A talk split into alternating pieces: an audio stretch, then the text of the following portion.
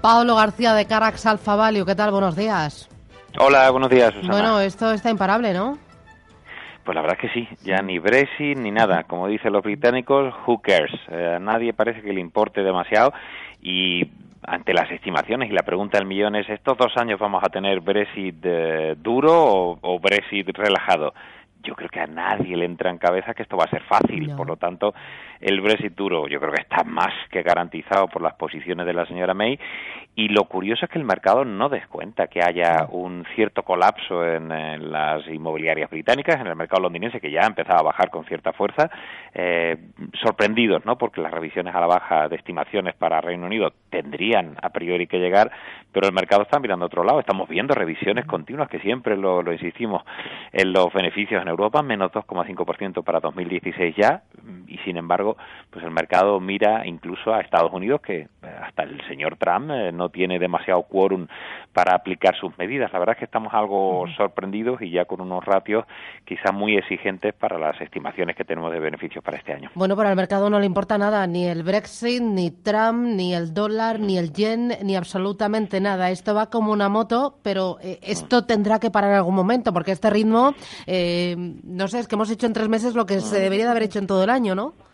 Claro, sobre todo ser, ser selectivos, es lo que estamos recomendando en, en Caras Alfa Value. De hecho, bueno, el dato de la confianza al consumidor de la Conference Board ayer de Estados Unidos fue extraordinario. La verdad es que, insisto, que los datos de confianza son muy buenos, pero hay ciertos sectores que empiezan a estar eminentemente caros, insisto, sobre todo con las expectativas. Eh, JCF Faxet, el consenso, habla de crecimientos de beneficios para este año del 33,3%, sobre todo apalancados por las revisiones a la baja continuas que ha habido el año pasado.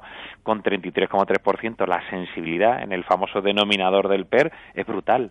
A 16,3 veces beneficios en Europa, en el momento que tengamos unas ligeras eh, rebajas de estimaciones, que es lo que ha pasado tradicionalmente a partir de los resultados del primer semestre del ejercicio en curso, eh, tendríamos un mercado mm. eh, excesivamente caro.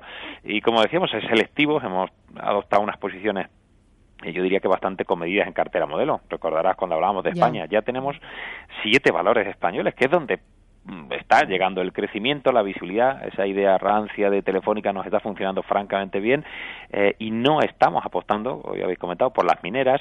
La banca hemos empezado a hacer un poco de caja, porque a pesar de las mejoras de, subidas de tipos, los márgenes no están tampoco explotando. Los niveles de rentabilidad, como ha comentado el Banco Central Europeo, siguen siendo raquíticos y por eso abogan por fusiones. Mm, está esto un poco tenso y complicado en ese aspecto. Oye, más tenso para las empresas españolas con intereses en el Reino Unido, ya que empezábamos hablando del Brexit, más tenso todavía para las empresas eh, con intereses en Escocia. Estoy pensando en empresas como Royal Bank of Scotland, como Joyce, como Standard Life sin ninguna duda, por fundamentales, por lógica financiera, por lógica de negocio, obviamente tensiones tiene que haber. Nosotros destacábamos desde hace mucho tiempo que el problema no es tanto las relaciones comerciales per se, de las compañías que tengan apetito o no por ciertos productos, sino un tema legal. Hay un cambio radical, e incluso la movilidad de, los trabajadores. Eh, uno no sabe lo que va a pasar.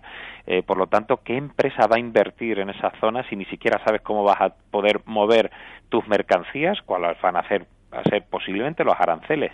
No olvidemos que, tenemos elecciones en Francia, en Alemania, y, ahí en sus respectivos países van a demandar que, sea, eh, que sean duros con las negociaciones y que paguen la factura que queda pendiente.